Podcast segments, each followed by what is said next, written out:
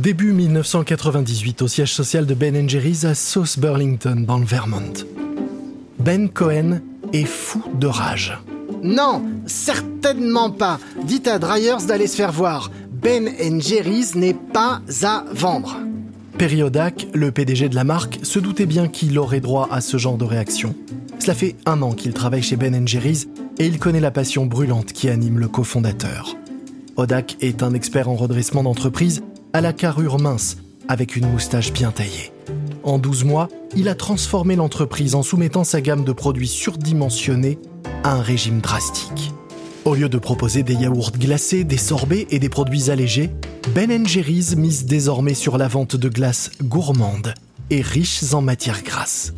Après avoir appris que 80% des Américains connaissaient la marque Ben Jerry's, mais que seulement 40% d'entre eux savaient qu'elle produisait de la glace, Odak a amorcé un virage dans la stratégie commerciale en mettant l'accent sur les produits plutôt que sur les idéaux. Le packaging a aussi évolué.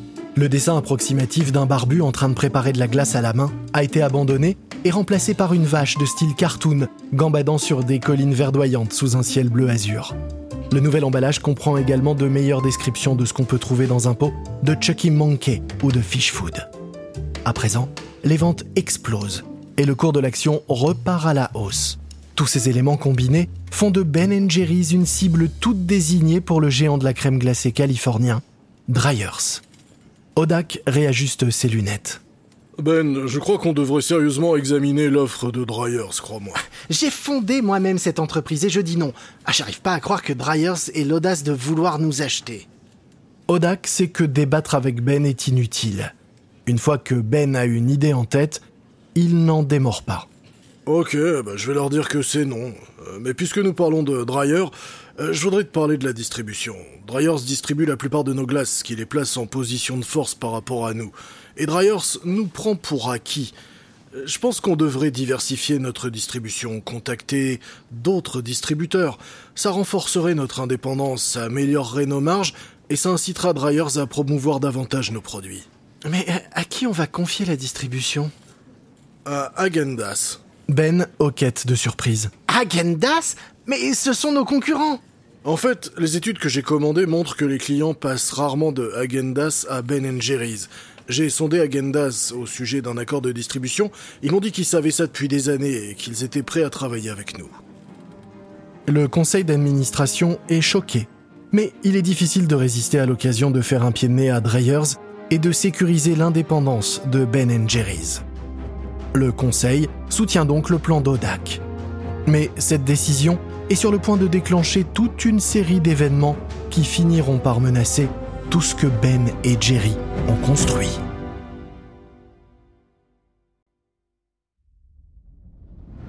Vous écoutez Guerre de business de Wandery. Je suis Lomik Guillot.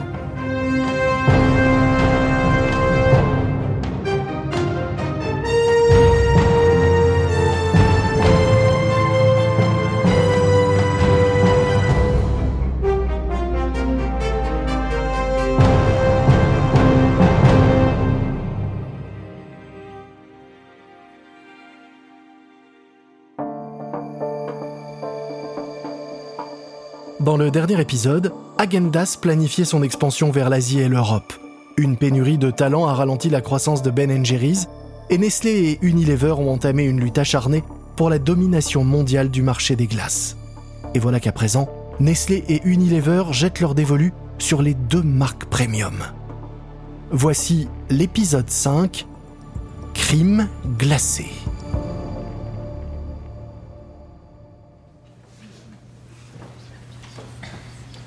Septembre 1998 à Oakland, en Californie, au siège de Dryers. Toute l'entreprise est rassemblée dans la salle de réunion et observe le PDG Gary Rogers, qui marche de long en large devant l'assistance. Rogers est un ancien soldat trapu, aux cheveux gris clairsemés, et il a l'air de vouloir passer ses nerfs sur quelque chose ou sur quelqu'un. Hier, Ben Jerry a mis fin à son contrat de distribution exclusive avec nous et a réduit de moitié la quantité de Ben Jerry que nous distribuons. Des murmures parcourent l'assemblée. Depuis 12 ans, Dryers livre la majeure partie de la production nationale de Ben Jerry's. Lorsque Dryers a fait monter leur glace pour la première fois dans ses camions, il s'agissait alors d'une toute petite marque de Nouvelle-Angleterre, sur le point d'être anéanti par un concurrent nommé Steves. Du point de vue de Dryers, sans ces camions, l'Amérique mangerait du Steves aujourd'hui, et pas du Ben Jerry's. Et tenez-vous bien, ils ont engagé Agendas pour distribuer les glaces, celles qu'ils retirent de nos camions. Un murmure de protestation parcourt l'assistance, choquée. C'est la goutte de trop. Ben Jerry's préfère travailler avec son grand rival plutôt qu'avec Dryers La vérité, c'est que Ben Jerry ne nous ont jamais fait confiance. Et ce, en dépit de tout ce que nous avons fait pour eux. Je sais pas pourquoi ils font ça, mais ce que je sais, c'est que ça va faire des dégâts chez nous. Nos coûts par livraison vont augmenter, notre bénéfice va diminuer. Mais nous n'allons pas rester inactifs et nous apitoyer sur notre sort, non. Nous allons répliquer fort en lançant notre propre marque premium. La salle exulte.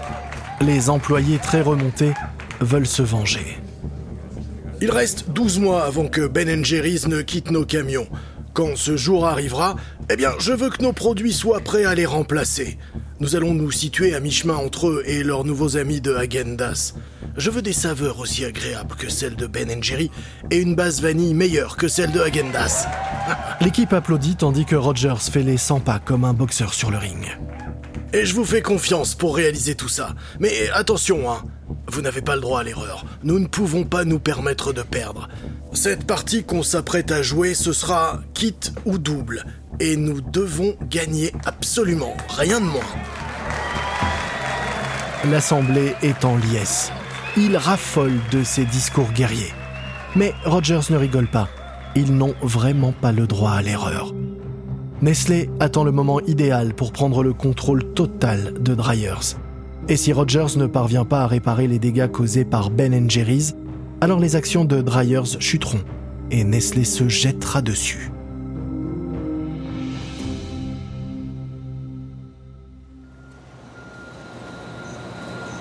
Mars 1999 dans la ville de Le Mars, dans l'Iowa. Dans l'usine Wells Dairy, l'équipe de jour termine son service. Avec une superficie de 50 000 m2, c'est l'une des plus grandes usines de crème glacée au monde. Elle a longtemps produit la Blue Bunny, la glace à la vanille la plus vendue aux États-Unis. Mais aujourd'hui, elle produit également pour Agendas, qui a fait appel à Wells après avoir décidé de fermer son usine dans le New Jersey. L'usine de New Jersey fabriquait la moitié des produits Agendas vendus en Amérique. Mais après des années de lutte contre les syndicats, la marque a décidé que le site ne valait plus la peine d'être exploité. Et aujourd'hui, Wells fabrique ses premiers lots de Agendas. Mais une rupture de valve est sur le point de compromettre les plans de Agendas. Dans le vestiaire, les travailleurs s'apprêtent à pointer quand l'un d'eux remarque une légère odeur. Attends, tu sens ça? On dirait de la pisse. Ouais, t'as raison, c'est pas genre euh, de l'ammoniac Les yeux de l'employé s'écarquillent. L'usine utilise l'ammoniac comme réfrigérant. Il ne devrait pas sentir l'odeur de ce composé dangereux en temps normal, à moins qu'il y ait une fuite. Mais il est déjà trop tard pour agir. Oh mon dieu Les deux hommes reculent alors qu'une explosion ébranle l'installation. Oh mon dieu Les hommes se précipitent vers la sortie, se mêlant à la foule des travailleurs qui s'enfuient. Les gens franchissent les portes principales et se dispersent dans l'enceinte de l'usine. Ils voient de la fumée s'élever de l'autre côté des bâtiments. ça, ça a explosé, tout le toit est parti L'odeur âcre de l'ammoniac se fait à nouveau sentir. L'explosion n'a pas seulement éventré le toit, elle a aussi libéré plus de 50 000 litres d'ammoniac toxique dans l'air. La petite ville de Le Mars est en état d'urgence. Les habitations et les bureaux sont évacués. Les policiers se chargent de dévier la circulation, des pompiers en combinaison affrontent les flammes. Les eaux usées non traitées de l'usine se déversent dans la rivière Floyd. Un ouvrier est transporté d'urgence dans une unité de soins pour brûler à Sioux City. Un policier et un employé d'une épicerie qui se trouvait à proximité de l'usine ont été évacués après avoir inhalé de l'ammoniac. À minuit, le feu est éteint et des vents forts ont dispersé l'ammoniac. Mais il va falloir des mois et des millions de dollars pour réparer l'usine dévastée. L'usine de Wells étant hors service, Agendas aborde l'été en étant privé de la moitié de son approvisionnement habituel. La pénurie laisse les supermarchés avec des espaces vides dans leurs congélateurs.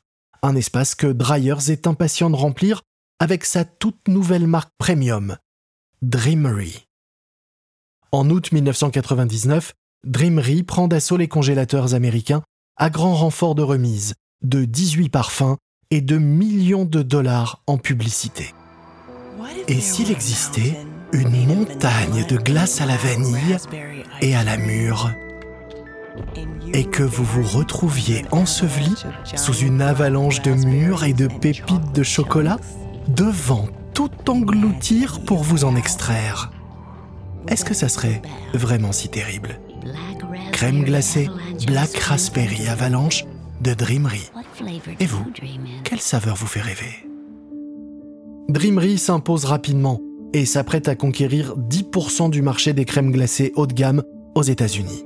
C'est encore bien loin derrière Agendas et Ben Jerry's, mais c'est suffisant pour leur faire peur.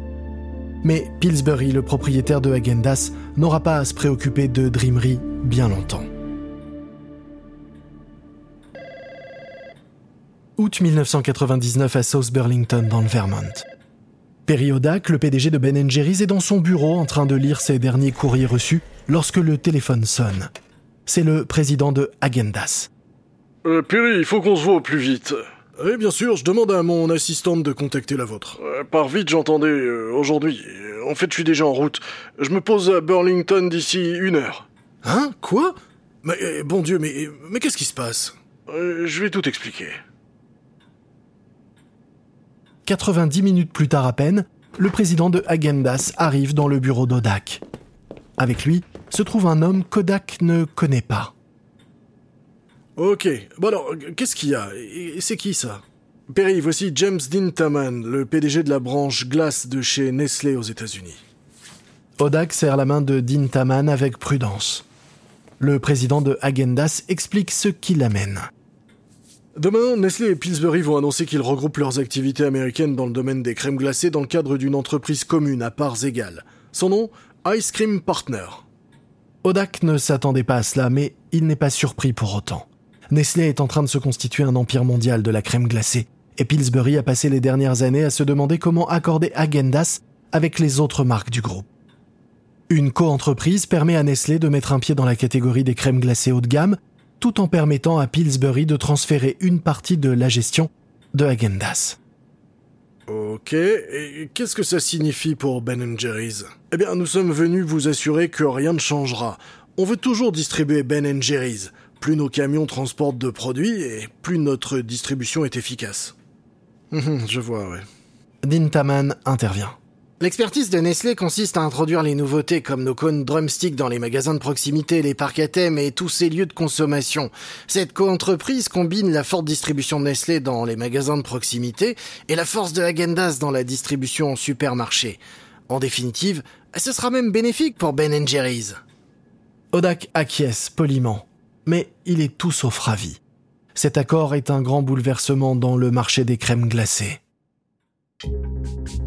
Odak a fait monter Ben Jerry's dans les camions de Agendas pour réduire sa dépendance à l'égard de Dryers. Mais maintenant que Nestlé détient en partie Agendas et Dryers, il est revenu à la case départ. Ben Jerry's ne peut plus mettre ses deux plus grands distributeurs en concurrence sans que Nestlé ne soit au courant. Mais ce n'est pas tout. Maintenant que Nestlé a fait valoir ses droits sur Agendas, son rival, Unilever, va devoir réagir. Ce qui veut dire qu'Unilever va venir toquer à la porte de Ben Jerry's. Et c'est ce qui arrive effectivement quelques jours plus tard. Après des semaines de discussions informelles avec le géant anglo-néerlandais, Ben Jerry's propose de regrouper leurs marques de crème glacée dans une entreprise commune qui réunirait sous un même toit les marques de Ben Jerry's et d'Unilever, comme Breyers et Good Humor. Mais Unilever est contre. Ils veulent Ben Jerry's pour eux tout seuls. Et ils sont prêts à payer plus de 200 millions de dollars pour ça. Breyers, de son côté, fait monter les enchères avec une offre concurrente. La question de savoir ce qu'il faut faire divise le conseil d'administration de Ben Jerry's. D'un côté, il y a Odak et ceux qui considèrent qu'une vente est inévitable. De l'autre, le cofondateur Ben Cohen et ses partisans qui brandissent le drapeau de l'indépendance. Jerry Greenfield est pris entre deux feux, tiraillé entre la nécessité de vendre et l'idéalisme de son meilleur ami. Alors que Dryers et Unilever prennent en tenaille Ben Jerry's, le mouvement du capitalisme solidaire observe la situation avec horreur.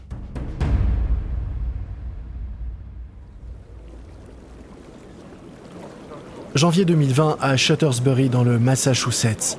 Dans le jacuzzi de son jardin, Terry Molner et ses amis sont assis tandis que l'eau bouillonne autour d'eux. Mais Molner n'arrive pas à se détendre.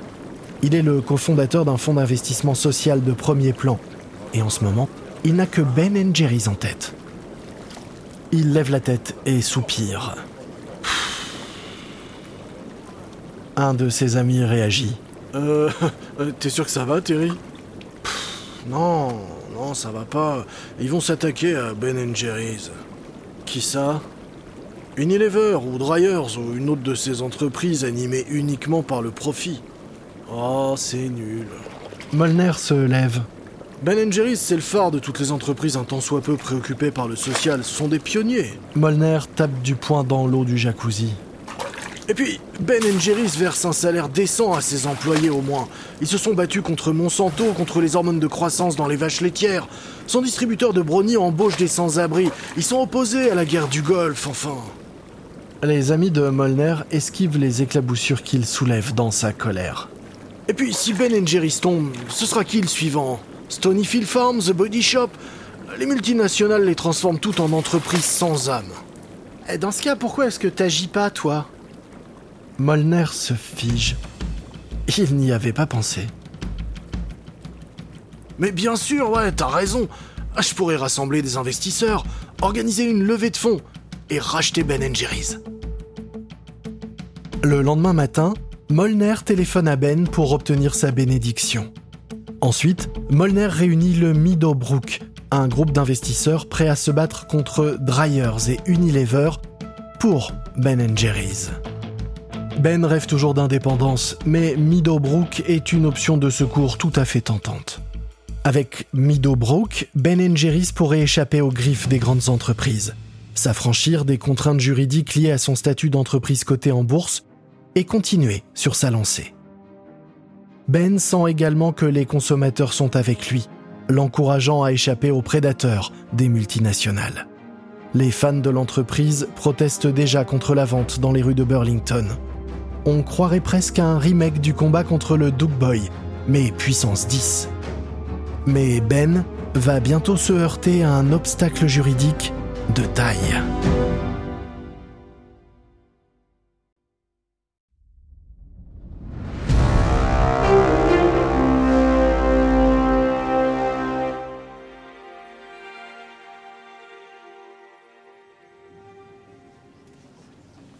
Février 2000, cabinet d'avocat de Skadden Harps à Manhattan. Perry Odak, PDG de Ben Jerry's, pose son exemplaire du Wall Street Journal sur la table de la salle de réunion et montre du doigt le dernier article consacré à Ben Jerry's. L'article explique comment les investisseurs se mobilisent pour sauver Ben Jerry's d'une prise de contrôle. Et l'article est truffé d'informations internes confidentielles. Ben, euh, t'as quelque chose à dire à propos de ça Qu'est-ce qu'il y a à expliquer? Il faut que les gens aient de quoi s'indigner. Odak lance un regard à l'avocat de Skadden Harps assis à côté de Genre, qui lui dit euh, Ben, vos commentaires dans l'article sont clairement en faveur de l'offre de Meadowbrook. Ah, mon soutien était implicitement dit, rien de formel. Euh, mais vous êtes un actionnaire majoritaire qui siège au conseil d'administration de l'entreprise. Tout ça va entraîner l'application de la doctrine Revlon. Hein? Et qu'est-ce que c'est que ça? Euh, C'est un cas de jurisprudence. Lorsqu'un achat est amorcé, les directeurs d'une entreprise sont tenus d'accepter l'offre publique qui sert le mieux les intérêts des actionnaires. En gros, ça revient à accepter l'offre la plus haute qui est faite. Euh, Attendez, vous êtes en train de me dire qu'on n'a aucune prise sur cette affaire? Euh, je dis que la marge de manœuvre du conseil d'administration pour prendre des décisions est désormais limitée. Vos commentaires pourraient servir de base à des actions en justice si des actionnaires s'estimaient lésés. Mais on peut toujours accepter l'offre de Meadowbrook, n'est-ce pas? Oui, si leur offre est dans l'intérêt des actionnaires, alors euh, bien sûr. Mon conseil Organisez une vente aux enchères, mettez les parties intéressées en concurrence afin de maximiser les offres. Ainsi, personne ne pourra dire que le conseil d'administration n'a pas agi dans l'intérêt des actionnaires. Dans les semaines qui suivent, la lutte s'intensifie.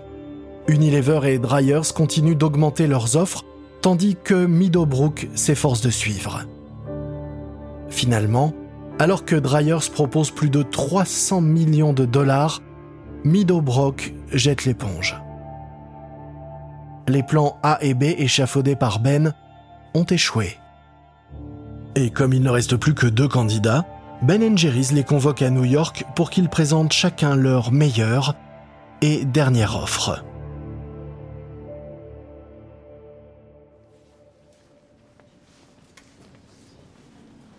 Avril 2020 à Manhattan. Dans la salle de réunion de Skadden Arps, Gary Rogers, PDG de Dryers, tente de convaincre le conseil d'administration de Ben Jerry's. Mais tout le monde dans la salle sait que Nestlé est derrière tout ça. Nestlé détient une part importante de Dryers et co-détient Agendas aux États-Unis.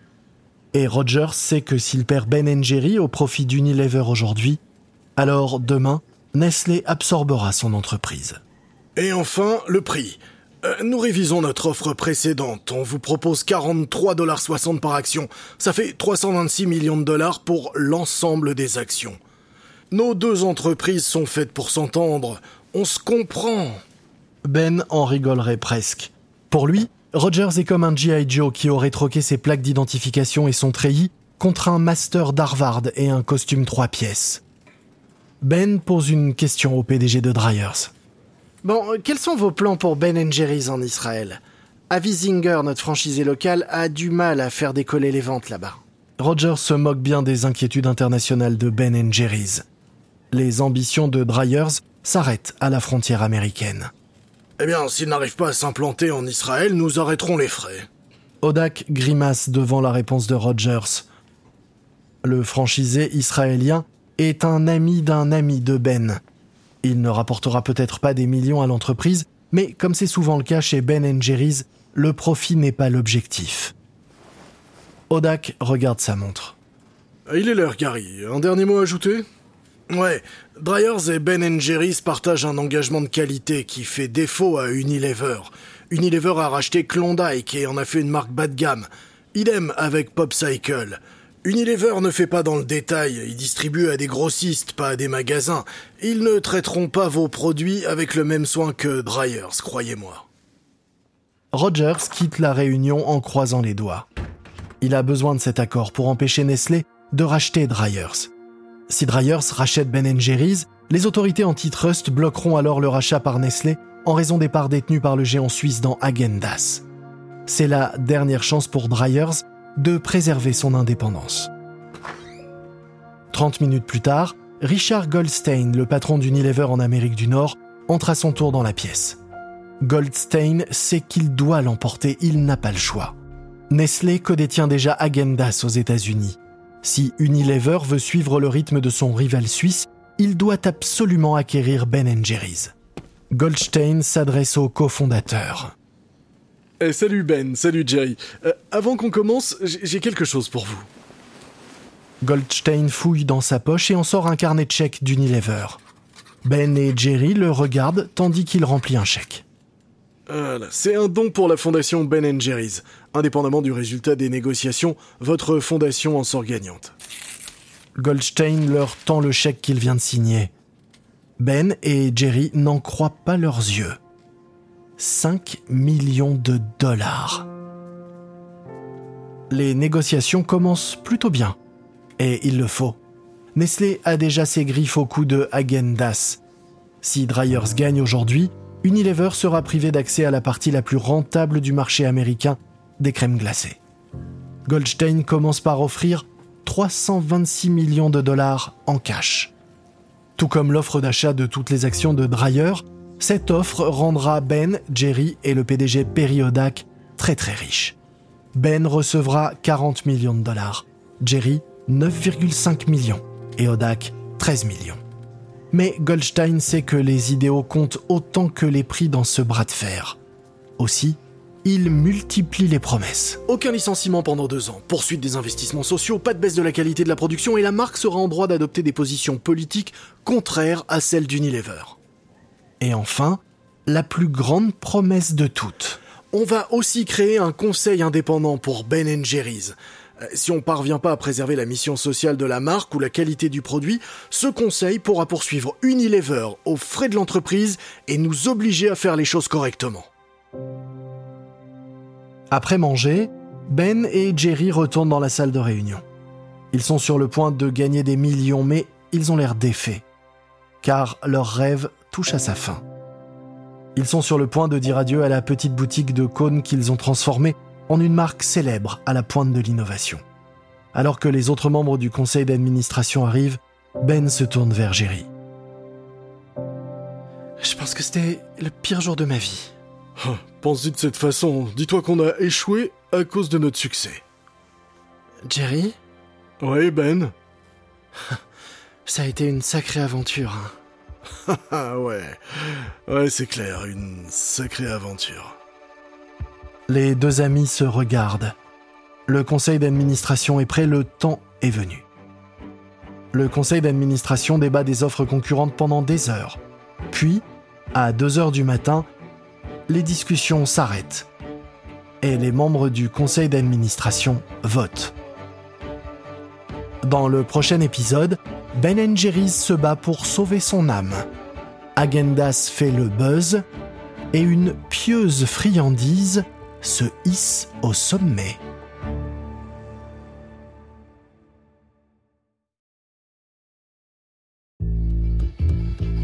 Vous venez d'écouter le cinquième épisode de Guerre de business Agendas contre Ben Jerry's de Wondery. Une remarque à propos des dialogues entendus dans cet épisode, comme nous ne pouvons pas toujours savoir ce qui s'est dit exactement, il s'agit de reconstitution. Mais ces mises en scène se basent sur un sérieux travail de recherche et de documentation. Je suis Lomik Guillot. Ce programme a été enregistré en version originale par David Brown. Tristan Donovan est l'auteur de cet épisode. Karen Lowe est notre productrice et rédactrice en chef. Montage et production sonore par Emily Frost. Sound design par Kyle Randall. Kate Young est notre productrice déléguée. Dave Schilling est notre producteur. Coordination de production Emily Kunkel. Nos producteurs exécutifs sont Jessica Radburn, Jenny Lower Beckman et Marshall Lewy pour Wondery.